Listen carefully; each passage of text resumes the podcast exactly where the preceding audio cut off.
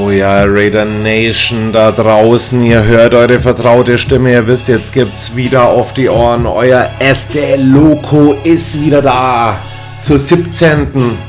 Folge des Loco Football Podcast. Ja, das letzte Regular Season Game ist da und die Raiders können es klar machen hier. Mit einem Sieg gegen die Los Angeles, ehemals San Diego Chargers, stehen die Raiders in den Playoffs. Ich werde heute mit euch diese Szenarien durchgehen, was passieren muss. Ja, wir können sogar noch überraschenderweise mit einer Niederlage in die Playoffs kommen. Aber die Zeichen stehen auf Sieg. Das wird ein Endspiel. Das wird eigentlich schon das erste Playoff-Spiel, wenn wir es so sehen. Und es ist ganz klar, wenn die Raiders gewinnen, sind sie 100% drin. Also nichts anderes soll das Ziel sein für Sonntagabend bzw. Montagnacht. Das Spiel wurde auf 2.20 Uhr Montagnachts deutscher Zeit verlegt. Ihr könnt live dabei sein. Ja, und neben der Preview eben gegen die Chargers und diesen ganzen Playoff-Szenarien habe ich noch ein paar News für euch, die sich so über die Woche zusammengesammelt haben. Da geht es unter anderem um dieses dumme Driving Under Influence Vergehen von Nate Hobbs. Dann geht es um einen Ex-Spieler, aber nur kurz, denn ich pack ihn nicht aber wir können es nicht unerwähnt lassen. Antonio Brown.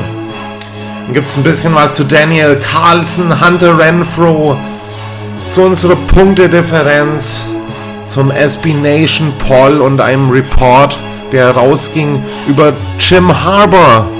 Würde eventuell zur nächsten Spielzeit Trainer der Las Vegas Raiders werden.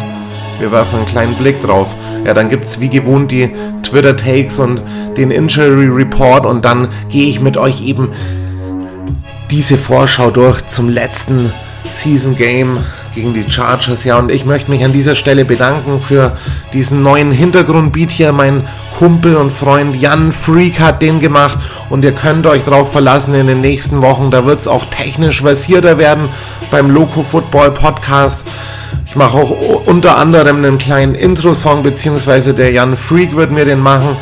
Aber hier schon mal für diesen Einleitungsbeat mega vielen Dank irgendwie. Und ja, Leute, genießt hier die Folge. Bleibt dran, empfehlt es euren Freunden weiter. Wir wollen im nächsten Jahr 2022, wir wollen wachsen, mindestens doppelt, dreifach, vierfach so groß werden, damit hier auch mal ein paar Leute noch reinkommen. Ansonsten, Leute, genießt die Folge. Ich hau euch wieder ein bisschen was um die Ohren in der 17. Folge vom Loco Football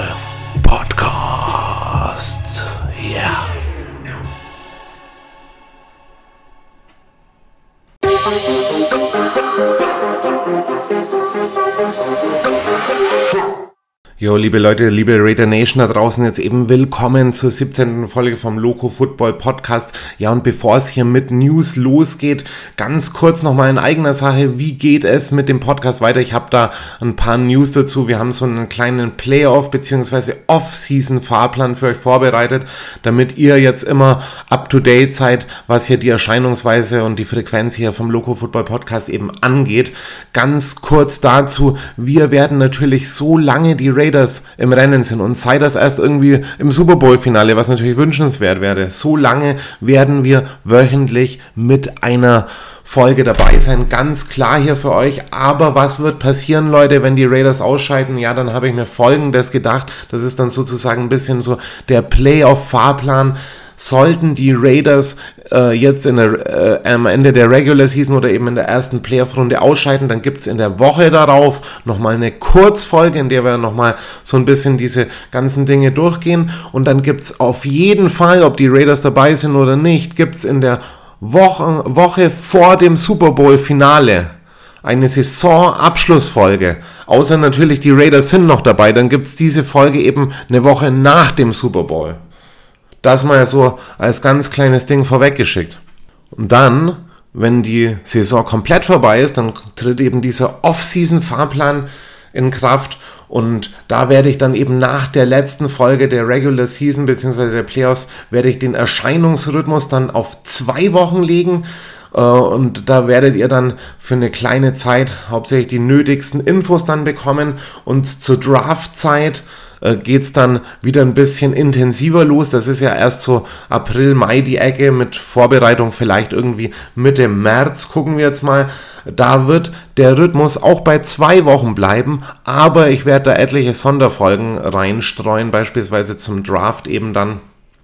Ähm, und in der Zwischenzeit, und das äh, soll eben die Quintessenz des Ganzen sein, soll eben mein meine Homepage locofootball.tv weiter befüllt werden soll, viel größer gemacht werden. Ich merke so langsam, ich komme da nicht mehr ganz hinterher mit Homepage und Podcast, das beides irgendwie in eine Woche reinzubringen. Das ist nicht immer leicht. Von daher nach der äh, Saison dann eben diese zweiwöchige Erscheinungsweise. Ja, und nach dem Draft, da wird's dann für eine Zeit eben auch so weitergehen, zwei Wochen Erscheinungsweise. Ab und zu werde ich da vielleicht auch eine drei, einen dreiwöchigen Rhythmus anbringen, wieder bis zu Saisonbeginn und dann könnt ihr ab nächsten Jahr wieder, ab zur nächsten Saison, den Loco Football Podcast wieder wöchentlich hören. Das so als kleine Info vorangestellt, liebe Leute, damit ihr wisst, wie es hier beim Loco Football Podcast weitergeht. So Leute, und jetzt würde ich sagen, springen wir gleich direkt in die News der Woche. Bram.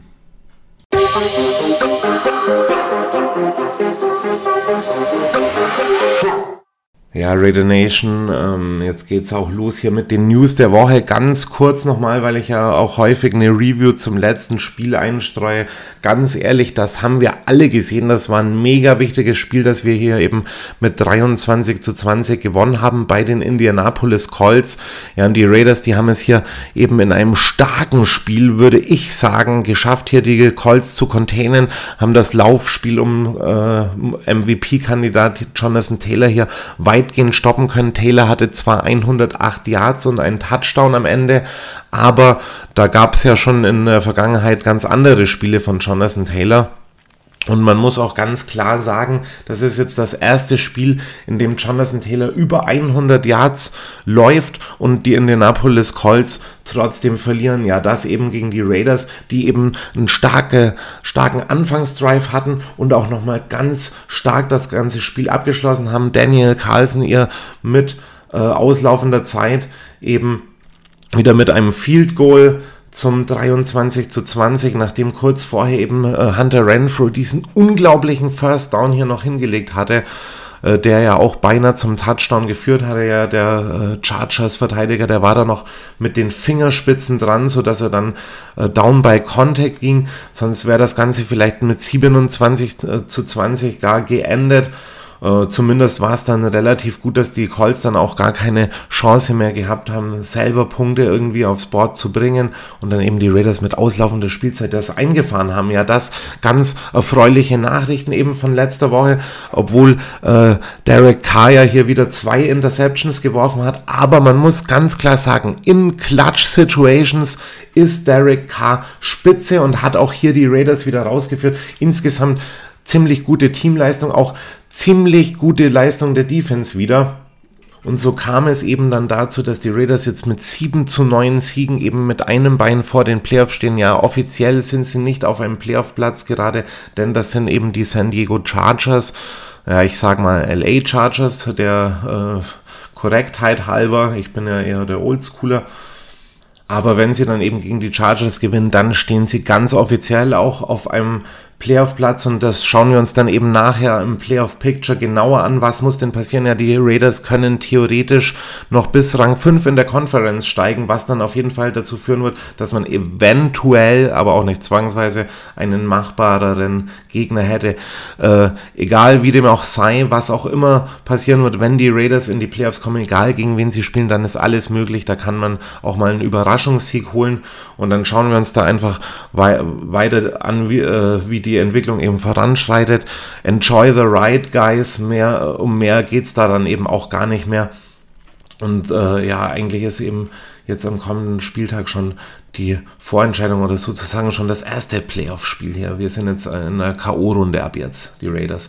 Ja, aber jetzt eben, äh, ohne da jetzt weiter groß auf diese Review zum äh, Colts-Spiel einzugehen, äh, jetzt eben zu den News der Woche, was ist passiert, nachdem die Raiders zurückkamen. Ja, und es war ein ganz dummes Malheur hier von unserem Cornerback Rookie.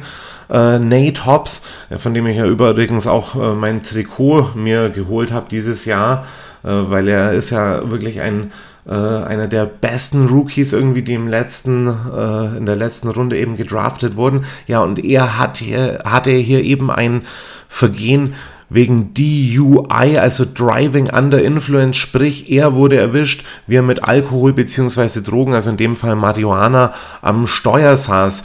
Das Gute eben, äh, in dieser Situation, es ist niemand zu Schaden gekommen und Nate Hobbs war auch bereits am Steuer eingeschlafen. Also es ist davon auszugehen, dass er hier eben nicht mit dem Auto groß rumgefahren ist. Es kann sogar sein, dass er eben hier mehr oder weniger nur zum Schlafen sich da einfach in das Auto gelegt hatte. Ja, wie es dann dazu kam, dass er dann irgendwie stoned war, das ist wieder eine andere Frage, ne? Aber Fakt ist auf jeden Fall, sein Wagen wurde hier am L, äh, wie, äh, L wie am Las Vegas Strip hier kontrolliert, einem, äh, bei einem Parkhaus in der Innenstadt und da hat das Auto eben die Ausfahrt von diesem Parkhaus versperrt. Ja, es gab dann eine Anzeige. Nate Hobbs wurde ins Las Vegas Detention Center eben gebracht und bekommt jetzt eben im Mai wahrscheinlich einen Prozess eben wegen fahren unter Einfluss am Steuer. Und das Ganze ist natürlich insbesondere so dramatisch, weil man sich natürlich fragt, lernen die Spieler, insbesondere die Jüngeren hier eigentlich nicht aus der Situation oder können sie eigentlich gar nicht klarkommen mit den Gegebenheiten und Umständen, die so eine Stadt wie Las Vegas eben mit sich bringt. Also Las Vegas, das gilt ja hier als Sin City, als der Sündenfuhl. Es gibt viele Vergnügungs-, Freizeitmöglichkeiten ne? und da ist es natürlich insbesondere für junge, jüngere Spieler immer gar nicht so leicht, da irgendwie noch die Disziplin zu bewahren. Dennoch gab es eben vor wenigen Wochen hier diesen Unfall von Rookie Wide Receiver Henry Ruggs, bei dem eben eine 23-jährige Dame äh, zu Tode gekommen ist. Ruggs ist mittlerweile nicht mehr dabei, ihm droht eine längere Gefängnisstrafe, ja, und dann fragt man sich natürlich, muss das sein, Nate Hobbs? Muss das unbedingt sein? Und ich würde natürlich ganz klar sagen, aus moralischer Sicht irgendwie, ohne da den Fall wirklich bis ins Detail zu kennen, äh, das kann man natürlich in so einer Situation nicht bringen. Junge, lass dich irgendwie abholen und wenn du irgendwie unbedingt schlafen willst, nimm dir ein Hotel, du hast doch alles Geld dazu irgendwie. Das ist doch absolut kein Problem. Aber man muss ihm natürlich auch jetzt irgendwie zugute halten, dass er dann wahrscheinlich eben gar nicht gefahren ist was dann natürlich diese ganze Sache nochmal entschärfen würde und die Anwälte, die wollen auch auf eine Ordnungswidrigkeit plädieren. Dennoch, das kam natürlich zum dümmsten Zeitpunkt und natürlich kam das auch gerade in dieser Vorwoche zum Chargers-Spiel und dann kam jetzt eben die Frage auf, wird er spielen? Ja, und da gibt es eben neue News, ja, er wird spielen. Es gab zwar eben diese Anzeige, aber das Ganze wird wahrscheinlich erst in eine Suspension zur nächsten Saison münden, also die Liga und eventuell auch die Raiders werden hier disziplinarische Konsequenzen definitiv noch draus ziehen. Aber er wird jetzt am Sonntag dennoch auflaufen und das ist auf jeden Fall mal eine ganz gute Nachricht. Dennoch glaube ich hier natürlich, dass die Raiders da in Zukunft nachbessern müssen und da muss auch ein ganz klar ein ganz klares Machtwort von irgendjemand äh, im Lockerroom auch gesprochen werden. Solche Sachen dürfen halt nicht vorkommen. Mir persönlich ist es komplett egal, ob sich Nate äh, Hobbs irgendwie abends irgendwie zuraucht. Der kann sonst was nehmen, solange er irgendwie am äh, nächsten Game Day dann irgendwie fit ist. Ist mir das eigentlich relativ wumpe. Und ich will da auch aus moralischer Sicht jetzt kein, äh, ja, du böser, böser Marihuana-Bad Boy irgendwie so eine Diskussion dann aufmachen. Aber man muss doch ganz klar festhalten, dass eben diese Abschätzung, ob ich dann sowas in so einer Situation mache, gerade eben wenn wenige Wochen vorher sowas eben passiert ist, und was ich dann eben für Alternativen auch machen könnte, dass diese Abschätzung irgendwie bei den Spielern irgendwie nicht ganz angekommen ist, äh, da ist die Einordnung in diesen Gesamtkontext irgendwie nicht so 100% gegeben und ich würde mir da auf jeden Fall mehr wünschen und ich hoffe eben, dass dann eben die Raiders in der Zukunft auch ohne solche Off-Field-Issues dann eben auch auskommen. Genau, Off-Field-Issues. Ganz kurze Info, ganz kurze News hier zu Antonio Brown, dem ehemaligen Raider, der nie ein Spiel für die, äh, für die Raiders gemacht hat. Antonio Brown ist wieder aufgefallen, ihr habt es alle mitbekommen. Letztes Wochenende hat er das Spiel hier der Tampa Bay Buccaneers bei den New York Jets hier während des Spiels verlassen, ist da irgendwie mit äh, dem Trainerstaff äh, von den Buccaneers eben aneinander geraten, hat dann seine Pads abgenommen, sein Trikot abgenommen und ist vom Feld gejoggt, hat da noch eine große Jubelarie eingebaut. Ja, und mittlerweile kam eben auch ein bisschen was zu den Hintergründen raus. Antonio Brown selbst sagt dass er mit einer Verletzung gespielt hatte und dann eben nicht rein konnte, aber quasi vom Coaching-Staff gezwungen wurde. Ja, und das wurde dann eben dreckig in der Nachbetrachtung auch. Es gab dann auch irgendwelche äh, stupiden GZSZ-News, äh, was er dann im Vorabend mit einem Instagram-Model im Hotel getrieben hat und so weiter. Auf so einen Shit will ich gar nicht eingehen, aber ganz kurz mal zu der Essenz, was ich eben aus diesem ganzen Antonio Brown Drama mitnehme. Es wird ja sehr häufig gesagt, es ist ein Spieler, der mentale, psychische Probleme auch hat. Das kann ja auch sein, deshalb würde ich da von vom Grundsatz her auch mal sagen, irgendwie äh, stürzt euch jetzt nicht auf Antonio Brown, aber was er eben quasi definitiv bewiesen hat, ist, dass er eigentlich überhaupt nicht machbar ist für irgendein NFL-Team. Er hat es eben bei den Steelers nicht geschafft, ist dann zu den Raiders gekommen und die Raiders haben dann im Nachgang sozusagen im Rückblick jetzt dann doch die richtige Entscheidung definitiv getroffen, ihn dann rauszuwerfen und da muss ich auch mal ganz klar sagen, die Leute, die sich damals gegen Mike Mayock positioniert haben, da muss ich wirklich fragen, hängt es bei euch noch? Einerseits kann man so einen Spieler, so eine Spielerpersönlichkeit wie Antonio Brown jetzt mittlerweile auch einschätzen. Andererseits muss ich auch ganz klar sagen, wo sind wir denn hier angekommen, wenn ein Spieler eben ein ganzes äh, Team und die Geschicke irgendwie einer Franchise diktieren kann mit einem Egozentrismus sondersgleichen. Also das war auf jeden Fall das Ding, was ich da noch so mitnehme von Antonio Brown. Die Raiders haben da die richtige Entscheidung getroffen. Mike Mayock hat da allen voran die richtige Entscheidung getroffen. Und solche Spieler brauchen wir nicht für die Zukunft. Und kein Spieler, und macht er auch nur 2000 Yards, äh, trägt zu einem Teamerfolg bei, wenn er mit seinen Character-Issues auf dem Level ist, wie Antonio Brown eben steht. Also da äh, ist auch der Diva- und Bad Boy-Narrativ gar nicht mehr gegeben. Das ist einfach wirklich eine arrogante Scheiße in allerhöchstem Maße, die Antonio Brown da abgeliefert hat. Und jetzt geht er eben im Nachgang sogar noch auf Leute wie Tom Brady lo los. Also ganz düsteres Szenario da um Antonio Brown. Ich hoffe natürlich für ihn, falls er wirklich diese psychischen Probleme hat, was sich ja doch irgendwie auch auf jeden Fall manifestiert. Er hat ja wirklich hier einen großen Faktor an Selbstüberschätzung, sage ich jetzt mal. Ja, aber wenn es denn so ist, dann wünsche ich ihm auf jeden Fall, äh, dass er die richtigen Leute in seinem Leben findet, die ihm da helfen. Aber auf Football-Sicht irgendwie ist er eben überhaupt nicht tragbar und ich bin sehr froh, dass die Raiders da sich damals von ihm getrennt haben, aber weil er eben ein Spieler seiner Natur eben ist, wollte ich euch da auch nochmal ganz kurz updaten, was da eben geschehen ist. Ja, viel wichtiger, äh, kleine News zu Dan Carlson. Er holte diese Woche den AFC Special Teams Player of the Week Award, ja, und den hat er jetzt eben zum dritten Mal in dieser Saison geholt, unser Kicker.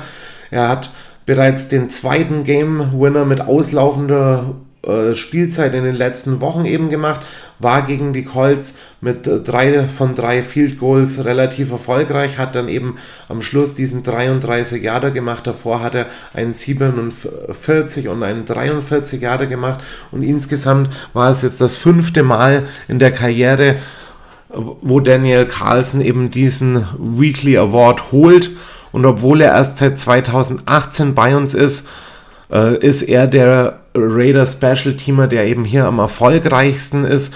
Sebastian Czernikowski, unser ehemaliger le legendärer Hall of Fame Kicker, äh, gewann den Award insgesamt siebenmal, aber er hat auch 17 Saisons eben bei den Raiders gespielt und Carlson ist eben erst seit 2008 dabei und hat ihn eben jetzt schon das fünfte Mal geholt. Ja, und ganz aktuell, er ist auch unter die Top 5 Most Clutch Play Players of ESPN für diese Saison gewählt worden. Also Daniel Carlson, der auch einen neuen Vertrag neulich bekommen hat. Big Payday war da angesagt. Äh, ganz gro großen Respekt eben an ihn hier. Er ist wirklich ein Klatschplayer, den die Raiders brauchen und da zeigt sich eben, dass man auch in die Special Teams investieren muss und dass man auch ein, dass auch ein gutes Footballteam über solche Special Teams funktioniert und eben, wenn Carlson hier mehrmals pro Saison eben diese entscheidenden Punkte dann einfahrt, dann ist er eben so wichtig für die Raiders und dann ist diese Bezahlung auch gerechtfertigt. Jo, und dann weitere News. Ähm, äh, jemand, der ebenso aufgefallen ist dieses Jahr, der auch schleunigst irgendwann mal eine Vertragsverlängerung und mehr Geld bekommen sollte.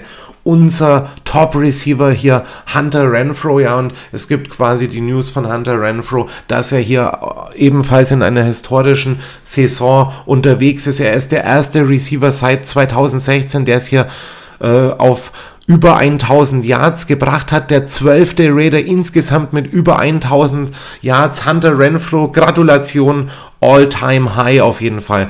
Äh, Hunter Renfro hat mittlerweile auch 99 Completion, äh, Completions. Das sind fast 100, also das sind noch 5 Completions vom All-Time-Record von Tim Brown entfernt, der mit 104 diese Raiders Bestenliste eben anführt. Ja, und wenn man guckt auf die Wide Receiver Quarterback Duos mit der höchsten Completion Rate, da ist eben auch Hunter Renfro historisch unterwegs. Es gab nur ein Wide Receiver Quarterback Duo vorher, das erfolgreicher war und das war eben Drew Brees mit äh, Michael Thomas hier in den Saisons 2008, 2018, 2019. Ja, 2018 hatten sie 85 Prozent ihrer Pässe angebracht. 2019 waren es 80,8. Das sind die Alltime-Leader. Und dann kommt eben an Nummer 3 dieser Alltime-Liste eben das Quarterback-Wide Receiver-Duo Derek Carr und Hunter Renfro. Eben, die haben es in dieser Saison auf eine Rate von 80,5 Prozent gebracht.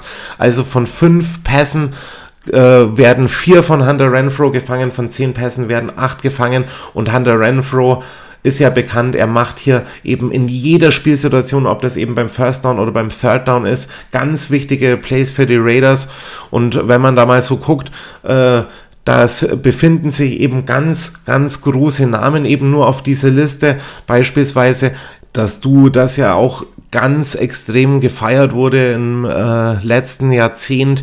Hier Tom Brady und Wes Welker hier selbst, die haben es 2007 in ihrer erfolgreichsten Saison auch nur auf 80 Prozent geschafft, also immer noch einen halben Prozentpunkt hinter Carr und Renfro, ja, und Renfro hier mit Sicherheit einer, den die Raiders langfristig auch an sich binden sollen. Er verdient ja dieses Jahr nicht mal eine Million Dollar. Und wenn man dann guckt, wie viel eben die Top-Receiver dieser Liga verdienen und wie Renfro da im Gegensatz zu denen abgeschnitten hat, dann muss man ganz klar sagen, jegliche Erhöhung ist äh, mehr als gerechtfertigt und Hunter Renfro zählt definitiv auch zu einem der besten Wide Receiver der Liga. Ja, Gratulation Hunter, weiter so, hol uns auch am Sonntag die Punkte.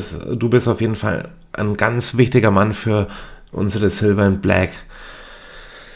Uh, ja, Leute, jetzt weiter hier Statistiken, kurze News hier, bevor es dann auch irgendwie bald, hoffe ich mal, zur Vorschau geht.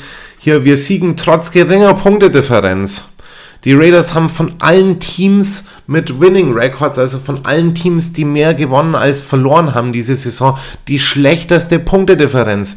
Und zwar stehen wir auf dem letzten Platz all dieser Teams mit minus 68, ja, noch immerhin, immer noch hinter den Chargers, die hier Beispielsweise plus 18 haben ja und diese Liste wird beispielsweise angeführt von den Bills, die hier plus 177 Punkte haben vor den Patriots mit plus 168. Sprich, die Raiders gewinnen entweder knapp oder sie verlieren hoch. Ja, in den letzten drei Wochen gab es eben für dieses Point Differential nur plus 9 Punkte. Also man hat dreimal ganz knapp mit wenigen Punkten gewonnen. Und man sieht einfach dann daran, dieses Jahr fehlen die überlegenen Siege und die engen Thriller, die sind eben äh, ein Grund, warum wir es auch dieses Jahr ganz schwer hatten. Und warum man vor allem teilweise immer noch den Eindruck hat, wir, wir hätten keine komplette Offense, die auch mal äh, ein High-Scoring-Game irgendwie bringen kann. Und das muss man auf jeden Fall im Hinterkopf bewahren. Ich sehe hier zwei Dinger vorherrschend. Erstens, Just Win, Baby. Äh, ganz ehrlich, wir haben schon Saisons gespielt, da haben wir super gespielt, jedes Spiel und haben verloren. Äh, da haben wir immer gesagt, so wir brauchen irgendwie Hauptsache mal irgendwie einen Sieg. Jetzt haben wir diese Siege, da kräht im Endeffekt kein Hahn mehr danach, wie wir die geholt haben. Hauptsache Just Win Baby, aber eben zweitens, wir müssen im Hinterkopf äh, behalten, dass wir da eben uns verbessern müssen zur kommenden Saison und dass wir insbesondere eben eine effizientere, äh, effizientere Offense brauchen, die auch permanent mehr als 20 Punkte aufs Board bringen kann. Also ich habe es ja letztes Mal schon gesagt hier äh, gegen die Colts, da musst du über 20 Punkte machen, 23 Punkte, das kann man auch mal verlieren, aber trotzdem haben wir auch da wieder knapp gewonnen.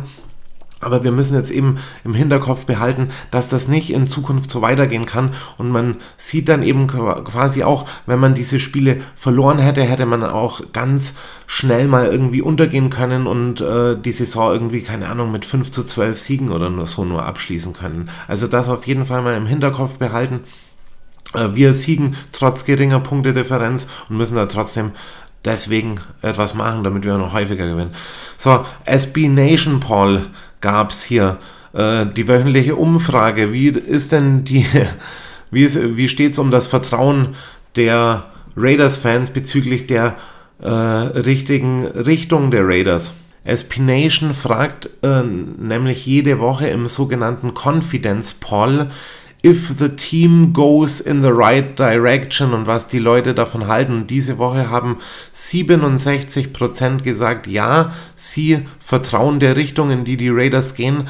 Zum Vergleich, vor zwei Wochen waren es noch unter 25. Also wir hatten hier in, nach Week 6 eben nach diesem ganzen Trainerkarussell hatten wir einen Abfall von über 80% Confidence auf circa 25, dann äh, kamen eben in den letzten Wochen wieder die Siege, es ging dann über 80 wieder hoch, dann kam die Niederlagenserie, dann ging es teilweise runter auf unter 10%, also das zeigt eigentlich nur, wie spielabhängig dieser Poll ist und dass auch die Raider Nation tatsächlich ein bisschen ambivalent ist, was da diese Zuversicht, äh, diese Zuversicht irgendwie angeht. Ich muss ganz klar sagen, da kann man sich nicht jede Woche umentscheiden. Man kann nicht irgendwie bei jeder Niederlage die Grundrichtung des Teams irgendwie in Frage stellen, nur um dann irgendwie zwei Wochen später, wenn man dann vom Super Bowl träumt, wieder zu sagen, ja, die haben alles richtig gemacht.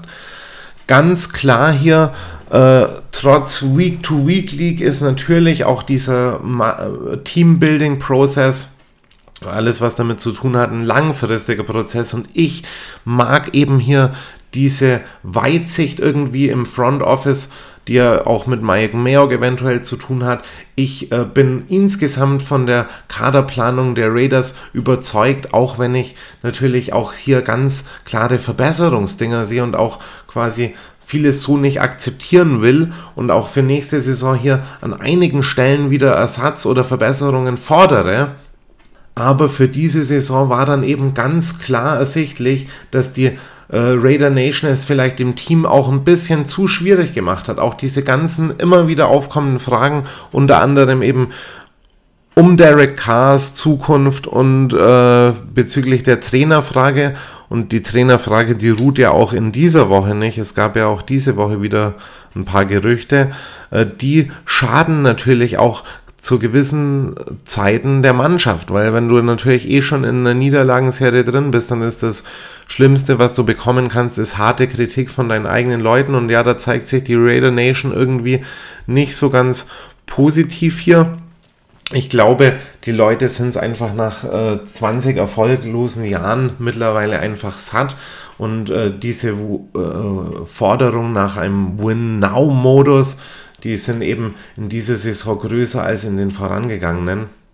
Aber man muss dem Team hier eben diese Zeit geben und gerade jetzt in dieser letzten Woche vor dem letzten Spiel, da glaube ich, da kann es keine Diskussionen über die weitere Zukunft geben. Und ich glaube, wenn wir dieses Spiel holen, dann werden, werden auch einige Leute in der Raider Nation wieder deutlich positiver gestimmt sein und wer, dann wird vor allem eins zur Geltung kommen, dann werden nämlich alle Leute sagen, ja, wie hätten wir überhaupt mit Henry Ruggs, mit einer besseren O-Line etc. pp wie hätten wir da gespielt? Da hätten wir 12, 13 Siege holen können, was auch vollkommen richtig ist. Und genau aus diesem Grund zweifle ich diese Grundrichtung nicht an. Meine, äh, mein Confidence Poll Ergebnis wäre wahrscheinlich so bei 80, 85 Prozent, was hier äh, das Teambuilding äh, und Roster Planning eben angeht. Und die übrigen 15 Prozent irgendwie, das sind eigentlich offensichtliche Sachen, die man eben dann fixen kann und fixen wird, weil die Raiders auch vor allem zur nächsten Saison wieder einiges an Cash über haben, um da zuschlagen zu können. So, ganz kurz, weil ich es eben erwähnt habe hier. Äh, es kam ein Report raus diese Woche vom Athletic, der berichtete nämlich, dass sich in äh, College Football und NFL Insider Kreisen die Leute relativ einig sind, dass Jim Harbour wieder in die NFL will. Ganz kurz zur Erklärung, Jim Harbour war hier der College Football Coach of the Year. Er führte Michigan eben wieder ins Rampenlicht, nachdem Michigan quasi vor der Saison noch irgendwie so als, ein, als eine kleine graue Maus irgendwie gegolten hat, die mal erfolgreich war, aber wo man sich weit, weit äh, unterlegen gefühlt hat eben gegenüber anderen Uni Universities. Und er hat eben Michigan in einer Monstersaison hier wieder in die College Football Playoffs geführt und hat sie sozusagen von den Toten wieder auferstanden lassen. War eben jetzt sieben Jahre bei Michigan. Da gab es hier ganz viele Recruiting-Fails. Man hat viele äh, Talente eben nicht bekommen. Man hat sich so ein bisschen gefragt, irgendwie sind vielleicht die Erwartungen zu hoch. Ja, und jetzt wird eben spekuliert, dass er, äh, nachdem er Michigan so groß gemacht hat hier, dass eben Jim Harbour wieder in die NFL kommt und es wird insbesondere auf zwei Teams verwiesen, nämlich zum einen die Chicago Bears und dann zum anderen unsere Las Vegas Raiders. Also wir sind anscheinend äh, die größten Kandidaten für Jim Harbour, der zuletzt von 2011 bis 2014 in der NFL war, bei den 49ers damals. Ja, und dann wurde ich jetzt häufiger mal gefragt, so, äh, brauchen wir denn einen neuen Trainer? Was ist auch mit Rich Bisaccia? Also ich sag mal so aus Raiders Sicht ist er natürlich ganz klar wir sollten uns nach einem neuen Head Coach umsehen, denn es ist schon sehr ersichtlich geworden, dass es da einige Defizite gibt. Gerade das Offense Play Calling und die, äh, sage ich mal, vielleicht auch die Verteilung und die Koordination des Ganzen irgendwie, da ist Rich Bisaccia jetzt in der kurzen Zeit als Interimstrainer eben nicht ganz zurechtgekommen. Andererseits äh, kann man auch sagen, dass Rich Bisaccia eventuell der Coach of the Year ist, weil keiner hatte es so schwierig wie er. Er war ein ehemaliger Special Teams Teams Coach oder beziehungsweise er war bei den Raiders als Special Teams Coach aktiv und dann, nachdem John Gruden eben rausgefallen ist, äh, musste er diesen ganz schwierigen Job dann übernehmen. Und wenn das Outcome jetzt natürlich am Ende Playoffs ist, dann kann man natürlich sagen, Rich Bisaccia hat eine Erfolgssaison bei den Raiders abgeleistet. Ganz klar. Dennoch, die Raiders sollten sich da irgendwie schon mal Gedanken machen, welche Alternativen gibt es denn? Und dann würde ich eben sagen, da muss man auch ganz klar Prioritäten verteilen. Und zwei Leute kamen da eben jetzt ins Gespräch. Das war einerseits Jim Harbour und andererseits ein weiterer Name, Todd Bowles hier, der Defensive Coordinator von den Tampa Bay Buccaneers. Und wenn man dann eben solche Leute kriegen kann für eine Head Coaching Position, dann muss man sich natürlich schon die Frage stellen, ist Rich Bisaccia nicht obsolet. Und wenn, dann könnte man ihn ja auch wieder zurückbringen in andere Pflichten, könnte ihn wieder als Special Teams Trainer einsetzen, was weiß ich. Aber man hätte eventuell äh, Leute als mögliche Head Coaches, die eben ganz schön viel Erfahrung haben in der NFL und die auch vor allem erfolgreich sind in der NFL.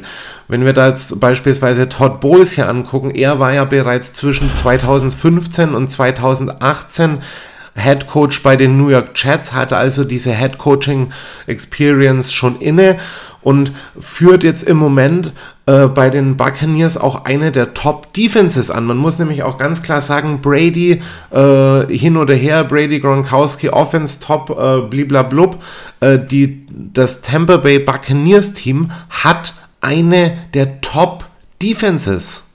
Also wenn ich das mal durchgehe, das, das, sind Namen, die gehen, die, die zerlaufen mir auf der Zunge hier. Ndamo Kongsu, Vitavia, äh, William Golston beispielsweise hier, Devin White, der Linebacker hier, mega krass, Shaquille Barrett, unglaublich. Antoine Winfield Jr., solche Leute. Ja, und die haben auch gut gedraftet die letzten Jahre und haben da eben auch Leute hier eben aus der Tiefe irgendwie groß gemacht. Und das ist eine ganz klare Leistung auch von Todd Bowles. Und deshalb würde ich sagen, so jemand wie Todd Bowles, aber auch so jemand wie eben Jim Harbour, über den, den es eben diese Gerüchte diese Woche gab. Das sind Kandidaten, die ich als Las Vegas Raiders definitiv ins Spiel bringen würde. Und ich sage euch jetzt hier abschließend zur Trainerfrage. Wir lassen jetzt erstmal Rich Bisaccia spielen lassen, äh, äh, gucken mal, wie er sich äh, schlägt. Eventuell kommen wir auch in den Playoffs weiter, wer weiß. Dann kann man das immer noch evaluieren. Aber die Raiders brauchen eines. Sie brauchen einen Big Name auf der Trainerposition. Und nach John Gruden wäre eben zum Beispiel Jim Harbour und aber auch Todd Bowles äh, mögliche Kandidaten hier, die diesen Big Name liefern würden, diesen großen Namen eben liefern würden. Und die Raiders brauchen vor allem auch eins, sie brauchen innovative neue Spielsysteme. Da hat man gesehen, da äh, haben wir doch ein viel zu konservatives Play-Calling noch insgesamt drin, obwohl wir die Liga auch in den Deep Passen weiterhin anführen. Und auf der Ebene vertraue ich eben auch so Football Minds wie Todd Bowles, der auch bei den Spielern überaus beliebt ist.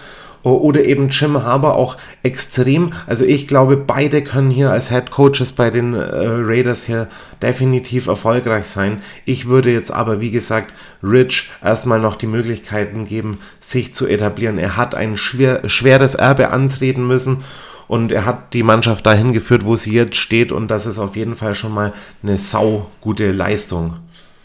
So, liebe Leute, das waren meine Two Cents quasi und das war es auch schon wieder mit den wöchentlichen News über die Raiders. Jetzt kommen wir, bevor wir dann eben zur Vorschau zum Spiel gegen die Chargers kommen, zu den Twitter-Takes. Ja, welche Umfragen gab es auf locofootball-tv auf Twitter? Was gab es bei der Homepage locofootball.tv?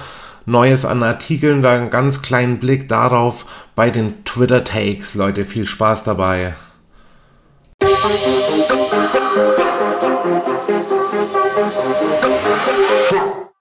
Ja, liebe Leute, hier sind die Social Takes, die Twitter Takes. Wir sind wieder hier mit den gewohnten Umfragen, die es diese Woche gab. Ich habe wieder auf äh, Twitter bei locofootball-tv ein paar Dinge veröffentlicht. Ihr konntet abstimmen, beispielsweise über folgende Frage. Kommen die Raiders in die Playoffs ja nach unserem wichtigen Sieg hier in Indianapolis? Da habe ich äh, zur Auswahl gestellt, Yep mit einem Sieg, Yep mit einer Niederlage oder Nope. Äh, da habt ihr euch ganz klar entschieden, mit einer Niederlage äh, werden wir definitiv nicht in die Playoffs kommen. 52% äh, haben gesagt, ja, mit einem Sieg werden wir schaffen und 48% haben gesagt, nope, also hier ein ganz knappes Ding bei 21 Votes. Habt ihr euch dennoch ganz knapp dafür entschieden, die Raiders werden in die Playoffs kommen. Dann hier die Frage wegen diesem DUI-Arrest hier von Nate Hobbs. Was sollten die Raiders mit Nate Hobbs machen?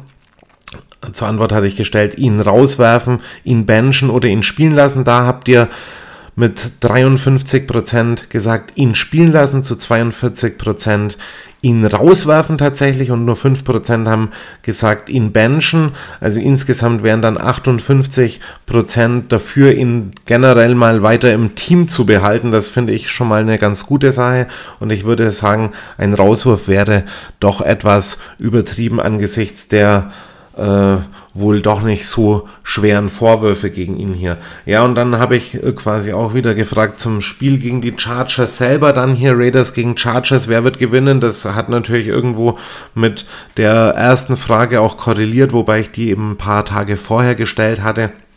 Aber hier, wenn wir es jetzt nur mal auf dieses Spiel fokussieren, Raiders oder Chargers, und da habt ihr bei 34 Votes zu, mit 59 Prozent gesagt, die Chargers werden das gewinnen, nur 41 Prozent haben den Raiders hier den Sieg zugetraut und ich sage euch, die Raiders werden euch am Wochenende eines Besseren belehren. Wir werden das Ding nämlich gewinnen. Genau, und dann gab es diese Woche noch einen weiteren Artikel hier bei meiner Homepage locofootball.tv. Da könnt ihr was lesen zu einer Aussage vom ESP ESPN-Kommentator äh, Kirk Herbstreit. Er hat nämlich äh, eine ganz abfällige Bemerkung über die Generation junger College-Spieler gemacht, die ja allesamt den Football nicht lieben würde. Ich sehe es ein bisschen anders und die Aussage von Herbstreet war hier ziemlich dumm. Ja, dumm, dümmer Herbstreet. Schaut es euch an auf locofootball.tv. Ja, und dann gibt es noch was zu vermelden. Ich habe es ja letzte Woche auch schon machen dürfen hier auf nflinfo.substack.com. Hier könnt ihr den Newsletter hier von dem guten NFL-Newsletter-Projekt hier abonnieren und ich habe wieder den Raiders-Artikel dafür geschrieben, also guckt euch das auch mal an bei NFL Info. Jo, und dann gibt's äh, noch eine weitere Info, was so diese ganzen Social Takes anbelangt. Mein äh, weiteres Trikot ist immer noch nicht gekommen. Ihr könnt weiterhin bei äh, Twitter gucken und mit abstimmen und euren Tipp abgeben, wer es denn wird. So, das war hier die kurze Einblendung von den Social Takes und jetzt geht's eben zur Vorschau auf dieses kommende Spiel, auf diesen Thriller gegen die San Diego Chargers.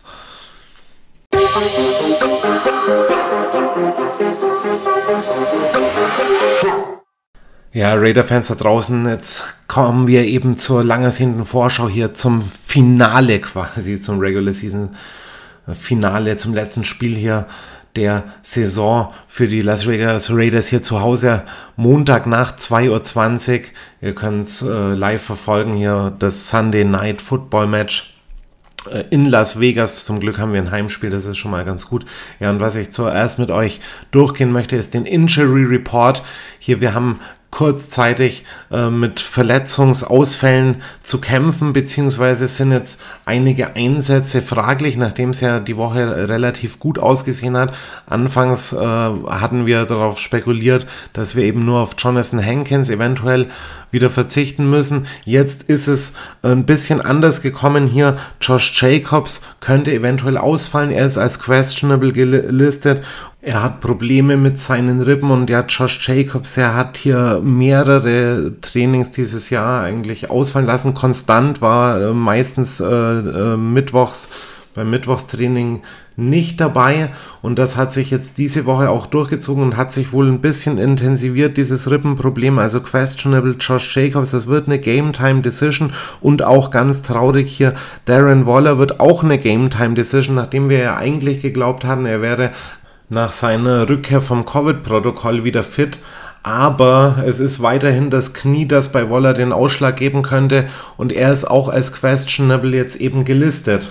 Und jetzt eben ganz frisch auch leider äh, eine kleine, äh, kleines Problem hier bei Casey Hayward. Er hat hier am äh, Mittwochs- und Donnerstagstraining nicht teilgenommen, war Freitag sehr limitiert und wird wohl ebenfalls questionable, also eine Game Time Decision bleiben. Und das wäre natürlich sehr intensiv, wenn uns diese Leute irgendwie fehlen würden. Ähm, mittlerweile ganz gut, dass äh, Trevon Merrick und Denzel Perryman eben dann wieder zurückgekommen sind. Die beiden können auf jeden Fall spielen. Die waren ja auch während der Woche teilweise limitiert. Ja, bei den Chargers, da gibt es auch eine ganz wichtige Info. Da ist nämlich Center Corey Lindsley äh, zurückgekehrt. Der ist seit Donnerstag wieder dabei. Im äh, Moment müssen die äh, Chargers wahrscheinlich nur auf Drew Tranquil verzichten. Der ist äh, questionable, wobei er äh, bereits jetzt eben limitiert auch wieder am Training teilnehmen konnte.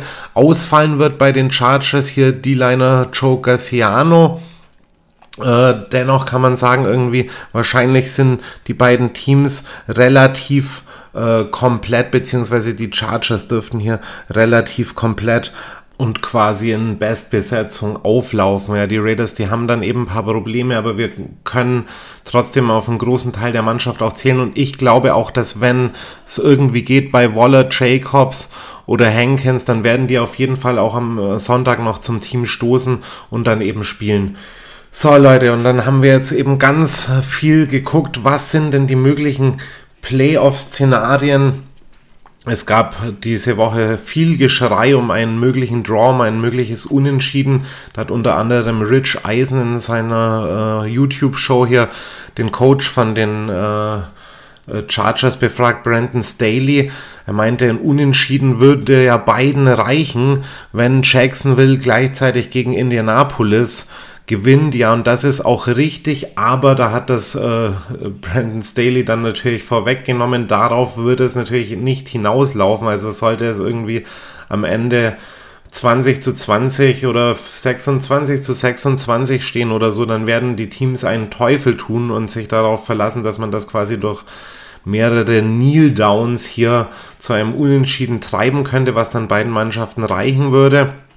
Nein, äh, Brandon Staley hat ganz klar gesagt, die Devise liegt auf Sieg und das ist natürlich auch bei den Raiders so ganz klar. Wir müssen hier auf Sieg spielen, wir müssen das so handhaben, als wäre das unser erstes Playoff-Spiel im Prinzip. Und äh, vom Szenario her wäre das natürlich die erste Möglichkeit. Wie kommen die Raiders in die Playoffs? Ja, wenn sie ein Unentschieden spielen und gleichzeitig Jacksonville gegen Indianapolis gewinnt. Aber the winner takes it all, darauf zu spekulieren, ist kompletter Irrsinn. Das ist zwar letztes Jahr beispielsweise bei Doug Peterson so ein bisschen vorgekommen. Er hat irgendwie im letzten Quarter vom letzten Saisonspiel äh, seinen Quarterback Jalen Hurts gebancht für äh, Nate Sudfeld. Ist so einen komplett unbekannten Quarterback, nur um quasi im Draft von der zehnten Position auf die sechste irgendwie runter zu gehen. Aber das ist natürlich hier überhaupt nicht realistisch, dass man da mit solchen Spielereien das eben dann für sich entscheiden will. Viel realistischer ist, ein anderes Szenario. Beispielsweise die Raiders gewinnen. da gibt es dann nämlich auch verschiedene Szenarien, wo es dann eben auch nicht nur darum geht, dass man gerade so in die Playoffs kommt, sondern wo es darum äh, auch geht, an welche Stelle eben äh, man kommt. Und da ist für die Raiders noch einiges drin. Sie können nämlich bis auf Rang 5 in der Konferenz aufsteigen. So, wie wird das denn in der NFL denn gehandhabt, wenn da so mehrere Teams die gleiche Siegesbilanz haben? Ja, da guckt man dann erstmal auf den Conference-Rekord. Also, wie war das innerhalb der AFC? Gegen welche Teams hat man da gespielt und wie oft hat man da gewonnen? Wenn das noch nicht ausreicht, und das würde eventuell bei den Raiders auch der Fall sein, dann muss man gucken, man äh, zieht dann den direkten Vergleich gegen die gleichen Gegner ran. Also wenn ich quasi jetzt beispielsweise 10 zu 7 äh, Siege habe und das hat äh, New England auch, dann guckt man, wie haben die äh, Patriots gegen die gleichen Gegner gespielt, gegen die die Raiders auch gespielt haben. Und danach wird dann erst der Division Record herangezogen, also quasi die Siegesbilanz gegen divisionsinterne Rivalen und dann erst zu guter Letzt, darauf wird es aber bei den Raiders hier gar nicht ankommen, ist dann eben der direkte Vergleich ausschlaggebend. Playoffs äh, finden generell statt, wenn Las Vegas gewinnt. Nummer 1. Nummer 2, wenn Las Vegas unentschieden spielt, dann eben in diesem einen erwähnten Szenario.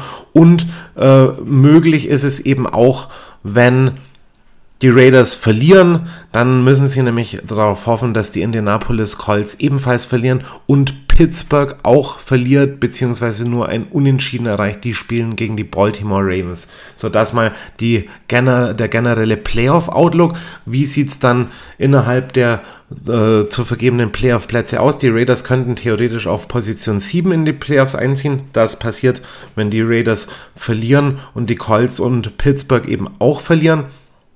Äh, und sie können aber auf Rang 5 kommen, wenn sie gewinnen und wenn gleichzeitig die Bills oder die Patriots verlieren. So, wenn Kansas City gewinnt und Tennessee, dann sind die beiden als äh, Gegner in der möglichen Playoff-Runde ausgeschlossen. Am wahrscheinlichsten ist, dass die Raiders in den Playoffs auf die Bengals oder den Gewinner der AFC East treffen, also Bills oder die Patriots. Das mal so als kleiner Outlook. Ganz klar hier, das Szenario äh, wird immer unwahrscheinlicher, wenn wir nicht gewinnen. Und da, äh, ich habe mich jetzt schon x Male wiederholt, es ist einfach ein Endspiel. Wenn die Raiders gewinnen, sind sie drin. Wenn nicht, dann könnte es schlecht aussehen. Ja, und ganz viel wurde eben auch gesprochen über das Spiel an sich. Eben die Chargers ja auch auf Playoff-Kurs und ich sage mal so, die Chargers, die sind ja definitiv auch ein eher besseres NFL-Team. Ja, was äh, hat, ist seit unserem letzten Aufeinandertreffen passiert? Wir haben ja das Hinspiel noch mit 28 zu 14 verloren. Das war äh, auf jeden Fall eine sehr gute Teamleistung von den Chargers, die hier von Quarterback Justin Herbert angeführt wurden. Und dann eben nach dem Spiel gegen die Raiders haben die Chargers nochmal gewonnen, haben dann einen relativ guten Saisonstart eben mit 4 zu 1 Siegen gehabt. Danach wurde es dann mal holprig, mal besser. Also man hatte ja immer so abwechselnd verloren und gewonnen. Die letzten Wochen äh, waren auch ein bisschen durchwachsen. Man hat hier unter anderem gegen die Chiefs dann dieses 34 zu 28 eben verloren und dann diese ganz enttäuschende Niederlage bei den äh, Texans mit 41 zu 29. Letztes Wochenende haben die Bronco, äh, haben die Chargers dann allerdings gewonnen und zwar gegen die Broncos mit 34 zu 13 und da hat man auch gesehen, das war nämlich auch so ein Division Showdown, dass eben auch in solchen Situationen die Chargers durchaus klatschen können. Ja, und jetzt vor dem Raiders Game, da hat sich dann eben ganz äh, viel auf äh, so verschiedene Aspekte des Spiels und äh, verschiedene äh, Personen eben zentriert. Beispielsweise ging es auch ganz lange um äh, diesen Fourth Down Conversation Talk. Also es ging ja immer darum, die Chargers, die spielen ja ganz häufig eben ihre vierten Versuche aus, äh, panten selten, panten auch teilweise irgendwie in der eigenen Endzone nicht, versuchen da durch langfristig zum Erfolg zu kommen. Das ist jetzt aber schon mehrmals in die Hose gegangen. Da konnten nämlich die anderen Teams dann eben diese Fourth Down Conversions eben stoppen und äh, die Chargers von guten Feldpositionen abhalten.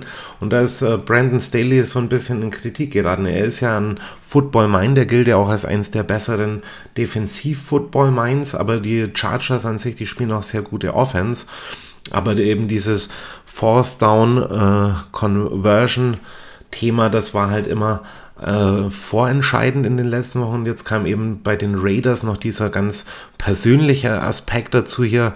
Es geht wieder um äh, den Defensive End Joey Bosa. Er hat ja nach dem äh, letzten Spiel äh, über Derek Carr gesagt, ja, wenn Carr nervös, äh, also sie wissen, dass wenn Carr nervös wird, dass sie ihn dann eben angreifen müssen, weil er ist bekannt für seine Nervosität und wäre somit quasi solchen druckhaften Situationen ja letztlich auch nicht gewachsen. Äh, da muss man ganz klar sagen, lass den Typ schnacken. Ich erhoffe mir jetzt auf jeden Fall irgendwie eine Trotzreaktion tatsächlich fast schon von unserer Offense Line. Also Bosa wird hier allen voran mit Brandon Parker zu tun haben und Brandon Parker ist ja jetzt, was die Saison anbelangt, nicht unbedingt eines unserer Highlights. Also viel Kritik, auch sehr berechtigte Kritik auch an Brandon Parker. Und wenn man sein Filmmaterial studiert, dann sieht man ganz klar, dass er äh, mittlerweile der hauptanfällige Teil in unserer Offense-Line ist. Aber ich erhoffe mir dann dennoch so eine Trotzreaktion. Brandon Parker muss allerdings das Spiel auch seines Lebens machen. Ja, und wenn jemand so gegen unseren Quarterback schießt, dann muss er sich vielleicht am Ende auch nicht wundern, wenn dann eben so eine, äh, der Bumerang eben zurückkommt. Und ich bin da vor allem auf äh, die, äh, die psychische Stärke äh, von Derek Carr gespannt. Ich bin gespannt, wie er dann eben in solchen Clutch-Situations und äh, das ganze Spiel ist eben eine einzige Clutch-Situation wie er dann da eben zurechtkommt und dann da eben auch gegen stärkere Gegner zeigen kann, irgendwie was, äh, was in ihm steckt und dass er der Franchise Quarterback von Las Vegas bleiben will. So, was ähm, dürften die Schlüssel zum Sieg sein? Also ich glaube ganz klar mal wieder, dass, äh, dass vor allem hier äh, im äh, Stoppen des starken äh, Passspiels hier der Chargers liegt. Also wenn wir auf äh, die Rushing äh, Stats gucken, da sind die Chargers jetzt nicht so unbedingt mega gut aufgestellt. Der stärkste Running Back hier ist eben Austin Eckler mit 847 Yards. Er hat zwar elf Touchdowns erworfen, ist auch relativ äh, äh gelaufen, ist auch relativ stark, auch in der Endzone, aber äh, das anfällige, äh, der anfällige Runstop von den Raiders, der trotzdem die letzten Wochen ganz äh, gut war und sich vom Rest der Saison abgehoben hat, der wird wahrscheinlich nicht wieder so äh, stark getestet werden wie eben das Passing Game. Und deshalb hoffe ich insbesondere, dass Casey Hayward auch wieder zurückkommt. Ich bin froh, dass auch Trevon Merrick hier zurück ist. Und ich bin auch froh, dass Denzel Perryman zurück ist, weil unsere Linebacker, gerade Denzel Perryman und Divine Diablo, die leisten hier sehr gute Arbeit. Und die können eben diese Räume in der Mitte dicht machen. Und dann wird das wirklich so ein Showdown zwischen unseren Corners und unseren, unserem Defensive Backfield und eben dem Receiving Core von den Chargers werden. Da haben die Chargers natürlich weiterhin ihre zwei besten Männer dabei hier. Keenan Allen, der Wide Receiver, der hat ein ähnlich kurioses Jahr wie Hunter Renfro, das muss man äh, auch erstmal äh, anerkennen. Der hat äh, mittlerweile 100 Receptions für 1086 Yards bei 6 Touchdowns. Ja gut, das ist noch ausbaufähig, aber der fängt auch zuverlässig Justin Herberts Pässe und ein weiterer Mann eben hier Mike Williams äh, mit, äh, 67 Receptions, aber auch schon 1027 Yards und 8 Touchdowns. Also er ist eher so der Big Play Receiver, während Keenan Allen hier so die zuverlässigen Yards postet und dann setzen sie eben den Running Back Austin Eckler auch in vielen Play-Action-Situations ein oder in äh, vielen Slant Routes oder äh, kurzen Out Routes. Äh, Austin Eckler hat es im äh, äh, Passing Game bereits auf 600 12 Receiving Yards bei 7 Touchdowns gebracht. Also im Running Game vielleicht nicht ganz so effektiv, aber im Passing Game eben multiple einsetzbar. Eckler mittlerweile 18 Touchdowns gemacht, zählt damit zu den besten in der NFL. Ist ja auch eine Überraschung dahingehend und äh, muss auch auf jeden Fall anerkannt werden. Dann haben sie eben noch Jared Cook äh, im Team, unseren alten Titan, der hat 400 84 Yards, dann haben sie Jalen Guyton, der tiefen Receiver, genauso wie Joshua Palmer, der Rookie, die haben äh, 396 und 308 Yards. Und da sieht man sogar so die ganzen tiefen Spieler, der zweite Titan Donald Parham, äh, der äh, zweite Running Back Justin Jackson, äh, Steven Anderson, der dritte Titan, die haben alle auch schon so um die 150 bis 200 Yards, also sehr viel Tiefe da im Passing Game und man sieht es dann eben an Justin Herberts Ausbeute. Er hat dieses Jahr 4631 Yards erworfen, ist konstant in den Top 5 geblieben in der NFL und was hier bei Herbert ganz krass ist, eben äh, diese Touchdown-to-Interception-Rate. 35 Touchdowns zu 14 Interceptions.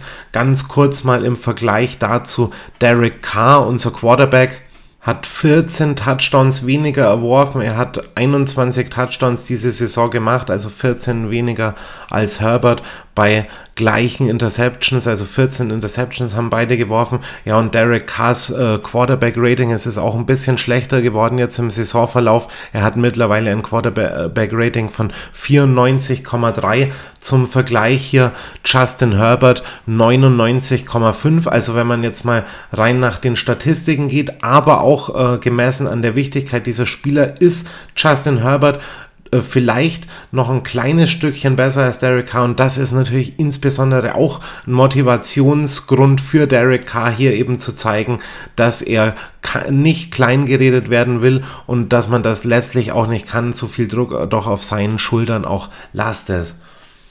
Also das eben einer der Schlüssel zum Sieg hier, das starke Passing Game der Chargers aufzuhalten. Dann eben der zweite Schlüssel, ich habe es dann eben vorhin schon angesprochen, ist hier äh, Joey Bosa zu containen. Also er ist hier der Star Defensive End eben von den Chargers und er hat hier schon einige Höhepunkte auch gegen die Raiders schon gefeiert. Wenn wir ihn aus dem Spiel nehmen, dann können wir hier äh, für unsere Offense weitere Möglichkeiten eröffnen. Wir waren ja in, äh, in, in den Third Down Conversions deutlich besser als noch zur Mitte der Saison.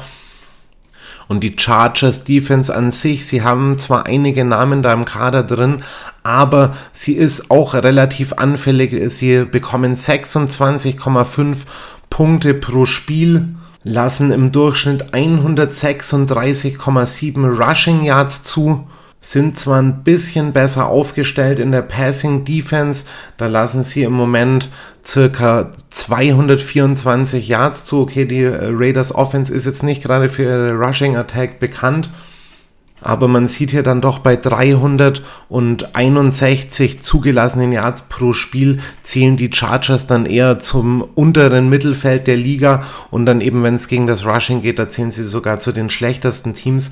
Also da müssen die Raiders auf jeden Fall anknüpfen, müssen den Ball mehr laufen, zum Laufen bringen müssen hoffen, dass Jacobs irgendwie dabei ist und da möglichst viele Carries hat. Ansonsten würde ich da auch Peyton Barber oder auch wieder Jalen Richard, der auch wieder dabei ist, mehr Carries geben, das auch versuchen ein bisschen eben äh, multidimensionaler zu gestalten und dann das Passing Game ist natürlich ganz äh, angewiesen auf gute Tage von Hunter Renfro und aber auch Brian Edwards, der in den letzten Wochen genauso wie Deshaun Jackson ein bisschen äh, unterforderter war und ein bisschen weniger äh, Snaps auch bekommen hat, aber auch deutlich wenig an Yardzahlen oder Touchdowns, First Downs etc. produziert hat.